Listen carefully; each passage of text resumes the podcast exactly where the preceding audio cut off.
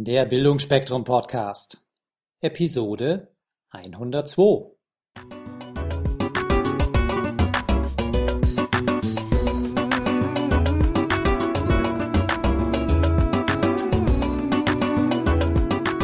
Grüß euch Gott, ihr Lieben. Gleich werdet ihr ein Interview hören mit Daniela Blickern. Sie ist eine bekannte Buchautorin, unter anderem hat sie die Werke geschrieben Denken, Fühlen, Leben. Dabei geht's um neurolinguistisches Programmieren. Oder auch der Titel Mit Kindern wachsen. Ebenso das Persönlichkeitspanorama und das neueste Werk von ihr, das es erst seit ein paar Wochen im Handel gibt, ist das Handbuch für die Praxis der positiven Psychologie. Auch wenn es jetzt so ganz unterschiedliche Richtungen sind, eins ist allen Werken von Daniela Blickhahn gemein. Und zwar geht es immer darum, wie man mit ganz einfachen Mitteln ein ressourcenreiches und erfülltes Leben führen kann. Grüß euch Gott, ihr Wunderbaren da draußen. Heute bin ich zu Gast bei Daniela Blickhahn im Inntal. Ich sag grüß dich, Daniela. Hallo Wolfgang. Daniela, wir sprechen heute über das Thema gut leben und gut arbeiten. Und äh, ich möchte dich kurz vorstellen, weil du bist eine sehr facettenreiche Person. Zum einen ähm, bist du mal ursprünglich schon Psychologin, Trainerin und Coach. Und in der letzten Zeit, in den letzten Jahren hat man dich ein bisschen anders auch noch kennengelernt. Und zwar Du hast die positive Psychologie in Deutschland groß gemacht. Mhm. Liebe Daniela, auch wenn wir jetzt schon ein bisschen was gehört haben über deinen Background und was du alles schon erreicht hast, gibt es noch so andere Meilensteine in deinem Leben, wo du sagst, ja, wow, das sind besondere Elemente und deswegen bin ich zu der geworden, die ich heute bin? Also ein Meilenstein ist sicher, dass ich zusammen mit meinem Mann das Intal-Institut gegründet habe vor über 25 Jahren. Das heißt, dass ich nicht nur ähm, mit jemand verheiratet bin, mit dem ich einfach ähnliche Werte teile und eine ähnliche Sicht auf die Welt, sondern auch so, so lang schon zusammenarbeite. Das ist was Besonderes. Ähm, das nächste, was wichtig ist für mich, ich bin vor zehn Jahren, gut zehn Jahren, privat nach Japan gekommen, habe dort mein Herz verloren und bin seitdem regelmäßig dort wieder hin zurückgefahren und habe angefangen, dann das Berufliche damit zu verbinden und halte jetzt seit sechs, sieben Jahren regelmäßig Seminare in Japan und das macht mir eine unheimliche Freude und Spaß. Das ist einfach richtig, richtig toll.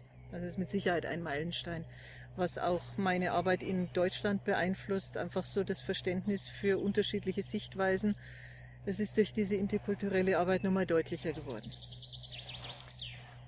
Deswegen sieht man wahrscheinlich, wenn man mit dir auf Facebook befreundet ist, ja. hin und wieder ja, auch genau. mal so wie äh, jetzt vor ein paar Monaten die Kirschblüte. Die Kirschblüten, man sieht im Herbst das Herbstlaub, das wunderschöne rot gefärbte, man sieht zwischendurch schöne und skurrile Sachen aus Japan.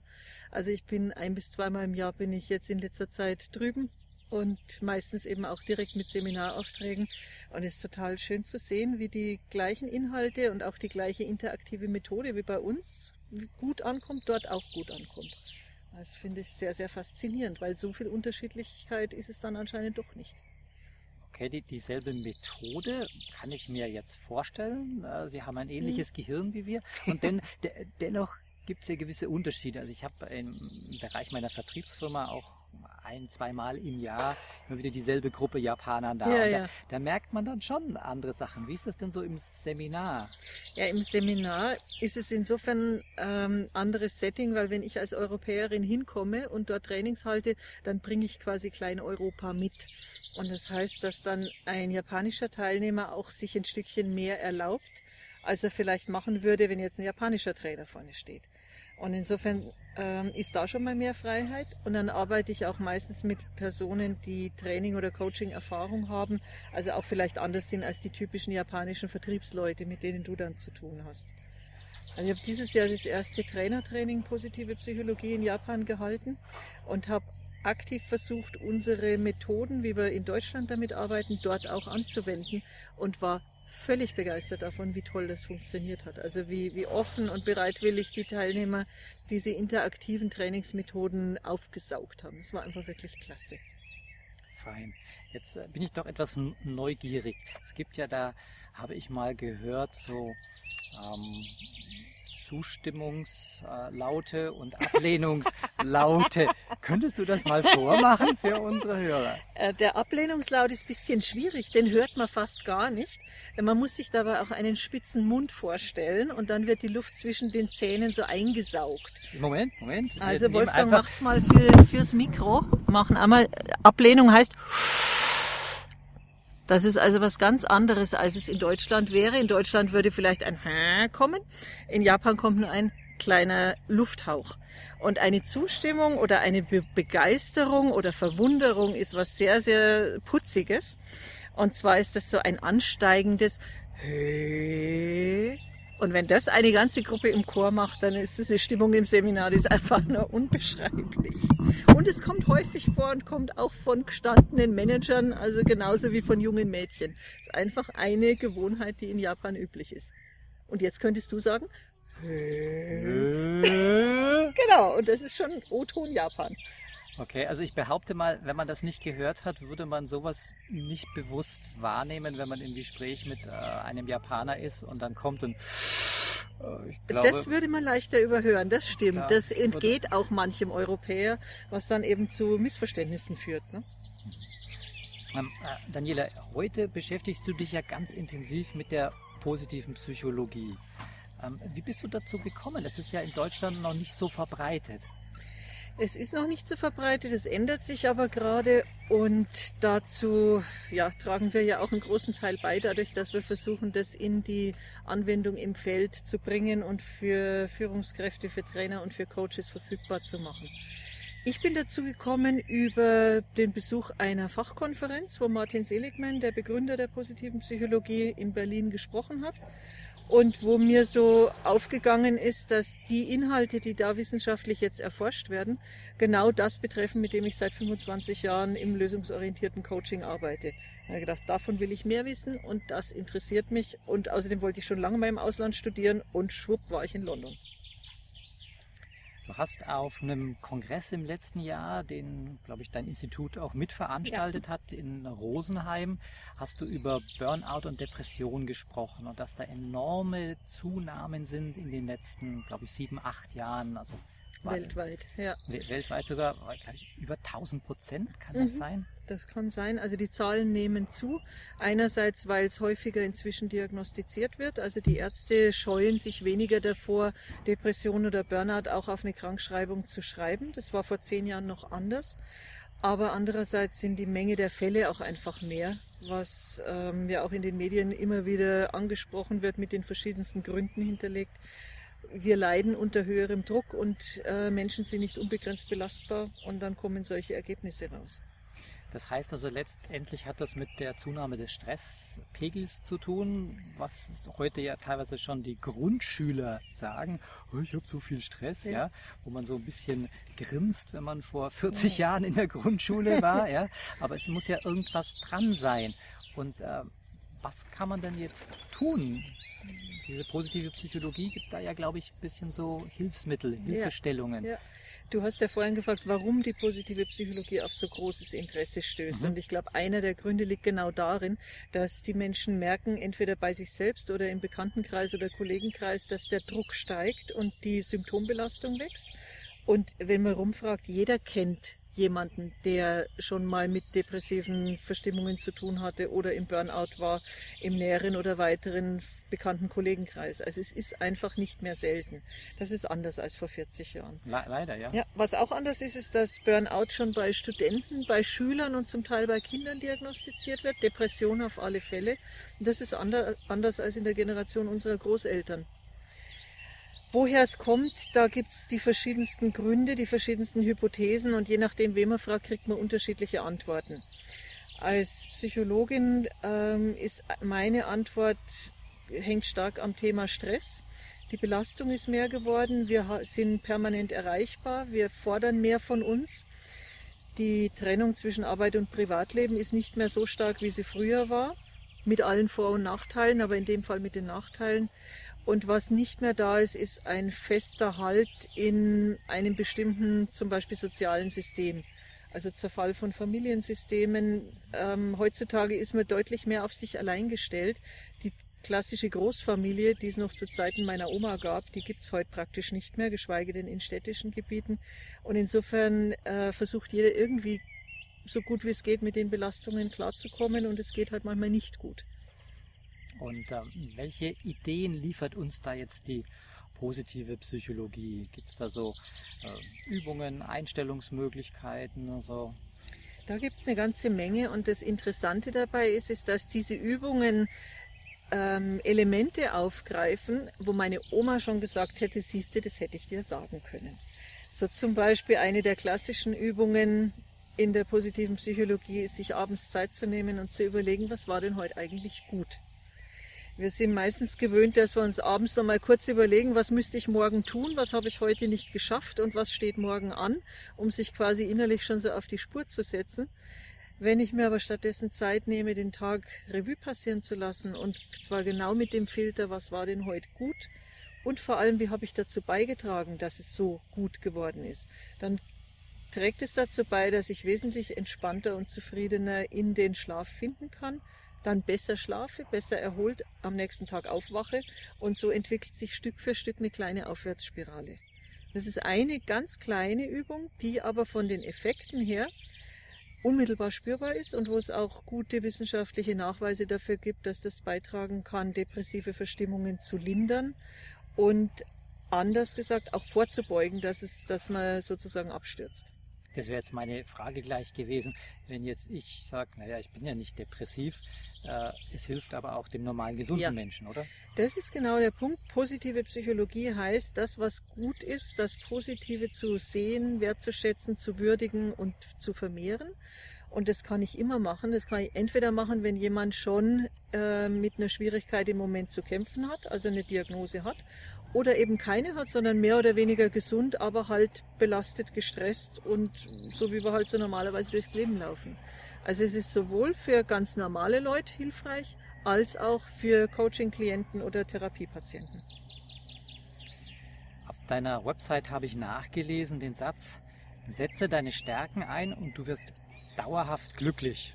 Da könnte man sich jetzt fragen, was haben Stärken mit glücklich sein zu tun. Ja, da würde meine Oma sagen, das ist doch klar. Okay, Wenn man seine erzähl von deiner ja, Oma genau. bitte. Meine Oma war eine sehr weise Frau. Wenn man seine Stärken kennt, dann geht es einem schon mal besser. Ähm, um das jetzt in psychologischen Fachbegriffen zu sagen, Depression ist verbunden mit einer erlernten Hilflosigkeit, damit, dass ich das Gefühl habe, egal was ich tue, es wird eh nichts helfen. Das ist also das Gegenteil von Stärken kennen. Mhm. Deswegen heißt, wenn ich meine Stärken kenne, habe ich schon mal sowas wie einen Puffer und habe einen Zugang dazu, wo ich mich als handlungsfähig und als aktiv erleben kann. Das ist das Stärken kennen. Und das Stärken einsetzen führt dann dazu, dass wir Erfolgserlebnisse haben, dass wir uns als handlungsfähig und aktiv erleben, dass wir vielleicht sogar in Flow kommen. Und das ist alles, was insgesamt psychisch gesund macht und gesund erhält dieses Stärken einsetzen ist auch, es ist die zweite von den klassischen Übungen der positiven Psychologie, wo die Forschung zeigt, allein wenn man das nur eine Woche lang macht, sind die Effekte noch drei Monate später nachweisbar, verglichen mit Menschen, die eine Woche lang was anderes gemacht haben. Und ähm, du hast es gerade gesagt, da gibt es eine zweite Übung. Kann man die kurz erklären? Oder die zweite Übung heißt, finde deine Stärken raus. Entweder indem du dir mal Gedanken drüber machst oder indem du Menschen fragst, die dich gut kennen oder indem du einen Test machst, den es kostenlos im Internet gibt. Auf wissenschaftlicher Basis wird von der Universität Zürich bereitgestellt. Und wenn du diese Stärken kennst, dann nimmst du dir einfach vor, dass du in der nächsten Woche eine Stärke am Tag mal bewusst einsetzt. Bei diesem Test von der Uni Zürich, die Website dafür heißt www.charakterstärken.org, also Stärken mit AE geschrieben. Da kriegt man von 24 sogenannten Charakterstärken eine Rangliste rausgespuckt und kann dann mit den obersten fünf mal anfangen, kann sagen, so, die setze ich mal ein. Angenommen, die oberste Stärke ist Freundlichkeit, dann kann ich mal überlegen, wie könnte ich am nächsten Tag in alltäglichen Situationen mal nett sein zu Leuten. Angenommen, eine weitere Stärke wäre Mut, Man kann mir überlegen, wo kann ich mal was tun, was vielleicht ungewöhnlich ist, was ich bisher nicht getan habe. Also kleine alltägliche Dinge im Alltag tun und das eine Woche lang. Im Vergleich mit einer Kontrollgruppe waren die Menschen, die die Stärken eingesetzt haben, nicht nur drei Monate, sondern sogar sechs Monate später her noch besser drauf als die anderen. Also ich kann ein kleines Erlebnis von mir äh, mhm. erzählen. Ich habe ja, wie die regelmäßigen Hörer wissen, auch schon diesen VIA-Stärkentest gemacht und bei mir ist eine der Top 5 Mut. Und ich habe das neulich gehabt im äh, Kontext von meiner Vertriebsfirma. Da wollte ich einfach wieder wo gehen und wollte höflich sein und nicht stören. Ich hatte nämlich keinen Termin und dann war ich schon am am Weg zum Ausgang, da haben wir gesagt, Wolfgang, eine deiner Stärken ist doch Mut. Komm, jetzt pack das. Und das hat dann auch gleich funktioniert. Also, äh, was ich damit sagen will, ist, wenn man sich bewusst ist, welche Stärken man hat, dann setzt man die auch in so ganz kleinen lapidaren Alltagssituationen ein. Und genau das ist das, was wirkt. Nämlich nicht die großen, riesen Ziele mir stecken, wo ich dann wieder einen Mordsaufwand habe und vielleicht auch überhaupt keine Zeit, um die in meinem vollgepackten Alltag unterzubringen, sondern kleine Gelegenheiten, so wie du es beschreibst, zu nutzen und sich hinterher daran zu freuen, dass ich es gemacht habe. Also Stärken einsetzen können ganz, ganz kleine Sachen sein. In Sachen Freundlichkeit kann es zum Beispiel sein, dass man beim Einkaufen den, der hinter einem an der Kasse steht, den einfach vorlässt und sich freut über das erst verdutzte und dann lächelnde Gesicht. Oh, oh, oh, ja, ja, das könnte ich vielleicht auch häufiger machen, weil mir, mir, mir passiert das immer wieder heute auch, dass mich ältere Damen vorlassen. Ja, haben die vielleicht von diesem Stärkeneinsätzen gelesen oder von Acts of Kindness oder sowas? Könnte äh, durchaus sein. Also vielleicht sollte ich das auch mal umdrehen, dass ich die älteren Damen in Zukunft Ja, oder vorlasse. die jüngeren Damen. Man oder kann alle Damen vorlassen, man kann mhm. auch Männer vorlassen. Mhm. Ah ja. Ähm, Daniela, du hast ja immer viele, viele Dinge, um die du dich gerade kümmerst. Gibt es mhm. so ein Projekt, das du gerade vielleicht mal nennen möchtest? Also ein, ein großes Projekt habe ich ja gerade abgeschlossen. Das ist das Buch, von dem du vorhin schon geredet hast, Handbuch Positive Psychologie. Ein anderes großes Projekt ist so richtig schön unterwegs. Das sind die Ausbildungsgänge, wo man die Konzepte der positiven Psychologie anwendbar vermitteln.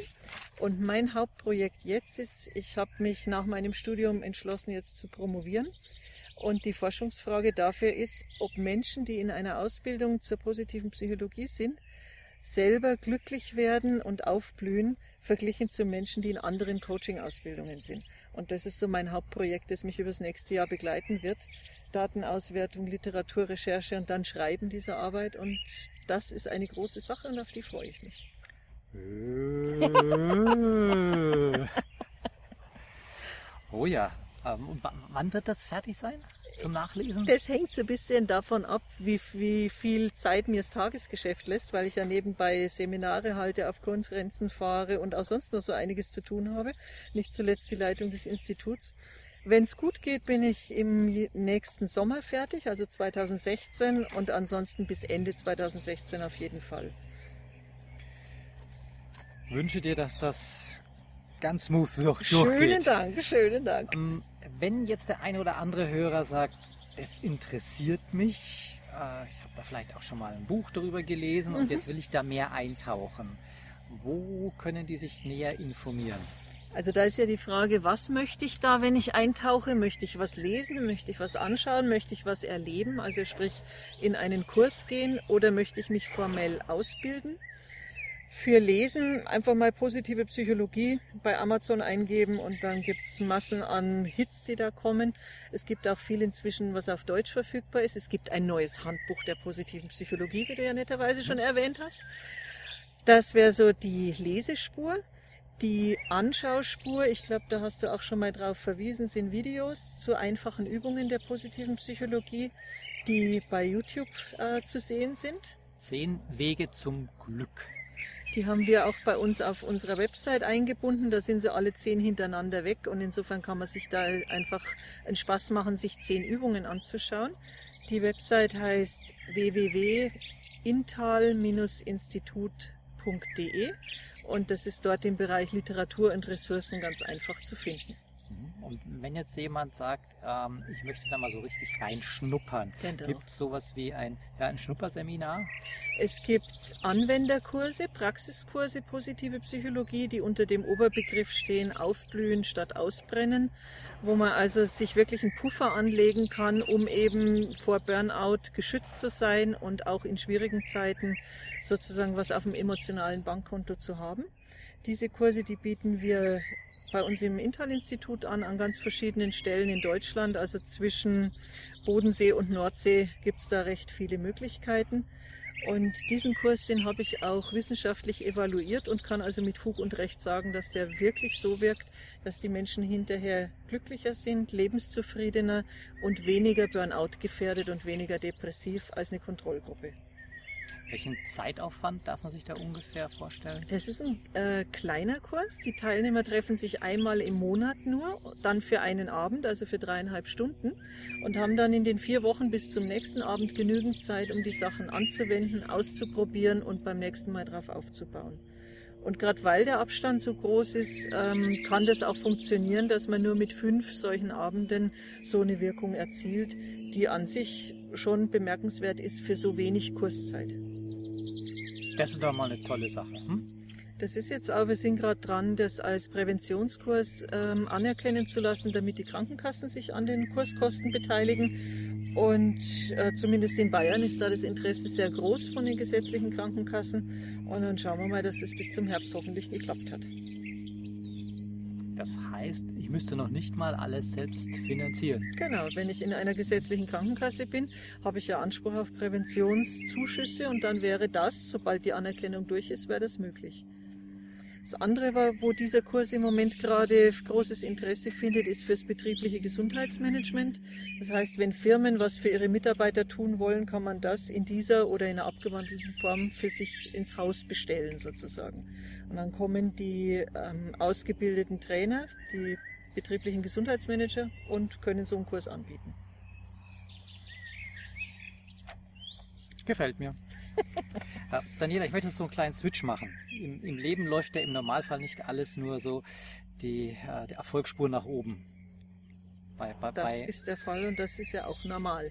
Ja, genau. Äh, Gibt es bei dir was, wo du sagst, oh, da bin ich mal gestolpert und habe daraus letztendlich aber gelernt? Das heißt, wenn du jetzt von heute drauf zurückblickst, sagst du, wow, eigentlich war es gut, ich hatte da so eine richtige Lernchance? Ja, also da gibt es viel. Und ein Beispiel, das ich erzählen möchte, das liegt weit zurück. Das war, ähm, ich habe nach dem Abitur nicht Psychologie angefangen zu studieren, sondern Medizin damals so mit dem Wunsch, Menschen zu helfen. Mein Ziel war psychosomatische Medizin, also ich wollte schon immer so in die therapeutische Ecke und bin dann voller Freude und voller Elan ins Medizinstudium gestartet und habe an einer Uni begonnen, wo es schon im ersten Semester das Pathologiepraktikum gab, also das, wo man mit Leichen zu tun hat mhm. und ähm, entsprechend präparieren muss. Tja, und habe trotz aller Versuche und aller äh, Willenskraft es einfach nicht geschafft, durch dieses Praktikum durchzukommen. Sprich, anfangs bin ich umgekippt, äh, später bin ich nicht mehr umgekippt, sondern wurde mir nur noch schlecht. Am Ende vom Semester war ich krank und mit dem Ende des nächsten Semesters habe ich dann beschlossen, das Medizinstudium an Nagel zu hängen und habe gesagt, das ist nicht mein Weg. Das war damals eine sehr einschneidende Erfahrung, die, die ich so in der Form nicht erwartet hatte, die auch in meiner Familie ziemliche Wellen geschlagen hat.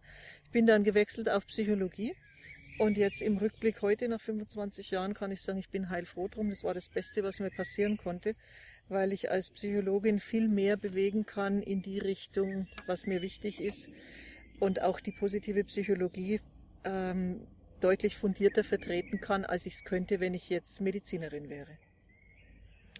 Vielleicht für die, die äh, nie in der Anatomie waren, da geht es nicht nur darum, dass man vielleicht was Unschönes sieht, sondern der Geruch. Der Geruch ist sowas von abscheulich. Das kann man sich fast nicht vorstellen. Naja, und das man muss halt auch was tun. Ne? Also da liegen tote Menschen und damit muss man arbeiten. Und jetzt kann man natürlich sagen, das hättest du ja vorher überlegen können, aber es ist ein deutlicher Unterschied, sich vorher was zu überlegen und dann da drin zu stehen. Ja, ich äh, habe also, das auch schon ein paar Mal äh, erlebt, in der Anatomie zu stehen und musste ja. mich auch sehr vorher drauf einstellen und mhm. heute richtig nicht mehr ganz so schlimm wie, wie früher. Die haben da schon ein bisschen andere Das. Möglichkeiten, so wie der Gunther von Hagen, sein Plastifizieren, ja, der hat es in, in Heidelberg entwickelt. Äh, wieder zum Positiven. Ich So- finde es inzwischen wirklich positiv. Also wie gesagt, ich bin echt froh drum. Es war gut, dass es diesen Schwenk ermöglicht hat. Ähm, Daniela, hast du sowas wie eine Lebensweisheit oder ein Mantra oder ein Zitat, das eine besondere Bedeutung hat für dich? Ähm, ich will jetzt kein Zitat von einem berühmten Denker nennen. Da denke ich, gibt es viele und da hast du sicher auch viele für deine Hörer schon verfügbar gemacht. Ich möchte so eine Empfehlung nehmen, die für mich sehr wichtig ist und die ich auch bei Klienten und bei Teilnehmern als ja, eine von den hilfreichsten Sätzen erlebe. Wenn du dir ein Ziel setzt, dann leg die Latte so niedrig, dass es leichter ist, drüber zu steigen, als unten drunter durchzukrabbeln. Das ist auf den ersten Blick vielleicht überraschend in unserer Gesellschaft von Zielorientierung und höher und schneller und weiter, ist aber aus meiner Erfahrung in Bezug auf langfristiges Ändern von Verhaltensweisen und das Aufbauen von neuen Gewohnheiten der Königsweg. Das habe ich nicht selber entwickelt, sondern das kenne ich von einem Therapeuten, der damit arbeitet und ich habe es aus einer Fortbildung mitgebracht.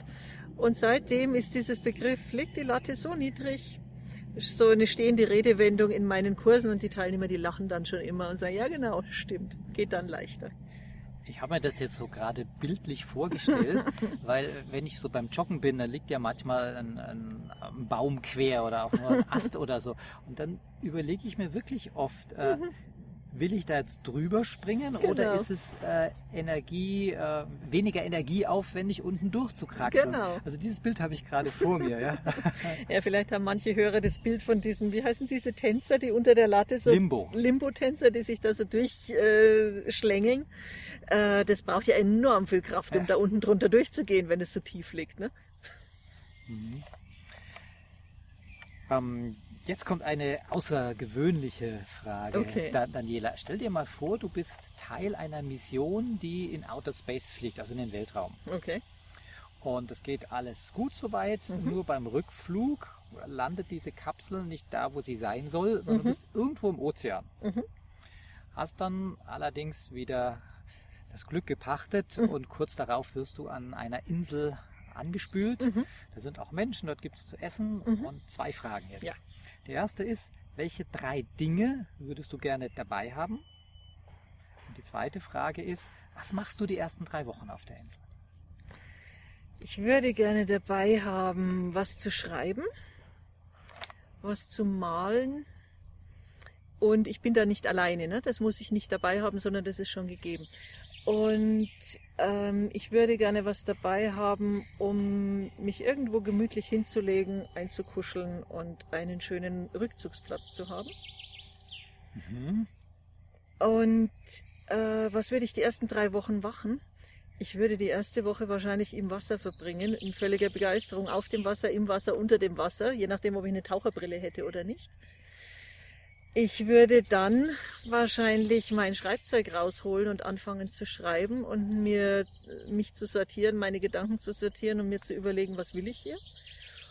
Und dann, ähm, spätestens dann, würde ich anfangen zu schauen, wer ist hier noch und was kann man hier gemeinsam machen. Jetzt bin ich noch neugierig. Du hast auch Malsachen eingepackt. Ja. In, in welcher Richtung malst du? Äh, naja, was heißt malst du? Äh, ich ich habe früher viel gemalt. Das ist was, was so schlummert, so für wenn du mal Zeit hast, dann könntest du mal wieder. Da würde mir ein Bleistift schon reichen, weil ich finde, man kann mit äh, Bleistiftzeichnung schon sehr viel aufs Papier bringen.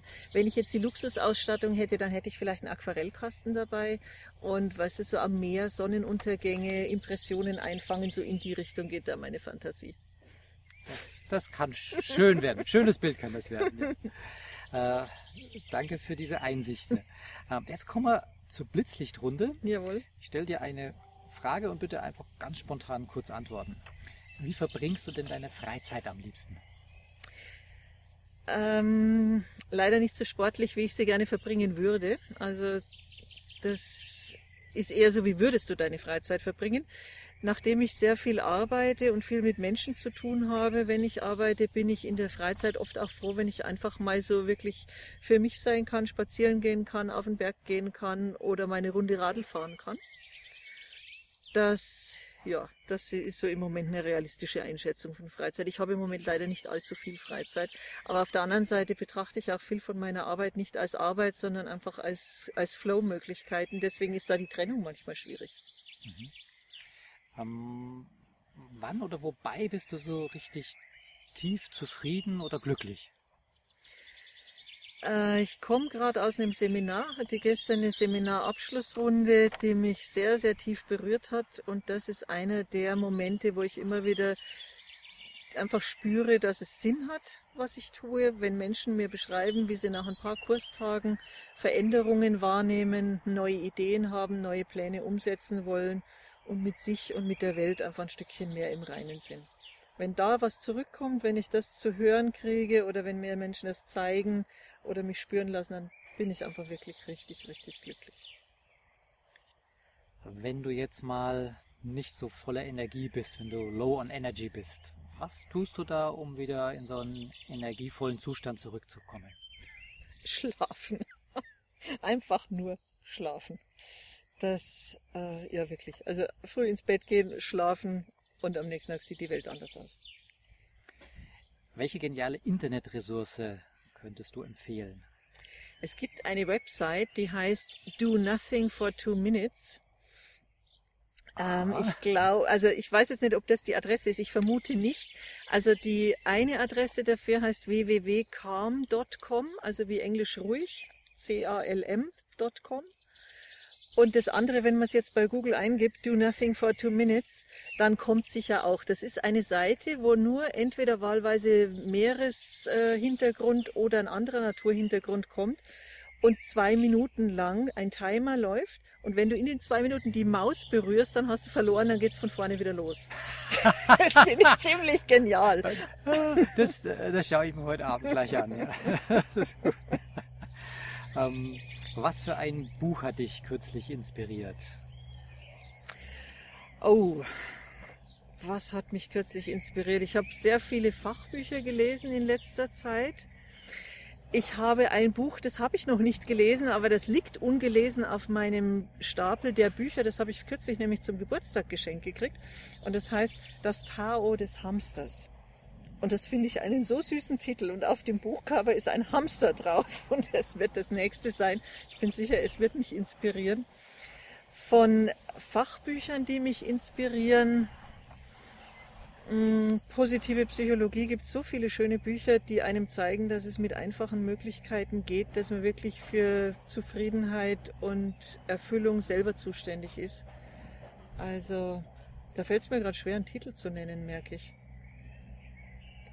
Barbara Fredrickson, Die Macht positiver Gefühle, Die Kraft der Liebe, solche Bücher, die haben mich auf alle Fälle inspiriert. Danke. Hm, gehen wir einen Schritt weiter noch, vom Buch zur Fortbildung. Du gibst natürlich sehr viel Fortbildungen selber und wahrscheinlich hast du da auch die ein oder andere genossen. Ich habe viele Fortbildungen genossen. Also ich habe angefangen, Fortbildungen zu besuchen, noch im zarten Alter von 17, 18. Da war ich noch in der Schule und bin schon in so Psychokursen rumgesprungen. Ähm, was mich sehr geprägt hat, in, wie ich jetzt arbeite, ist mein Studium der positiven Psychologie. Das fällt ja auch unter den Begriff Fortbildung. Oh, oh ja. Also insofern würde ich das nennen. Jetzt nicht, weil das so wahnsinnig inspirierend oder toll war von der Methodik, es war halt einfach ein Studium und das war auch sehr kognitiv ausgerichtet. Aber dieses Eintauchen können in ein Meer aus Wissen, das hat mich inspiriert.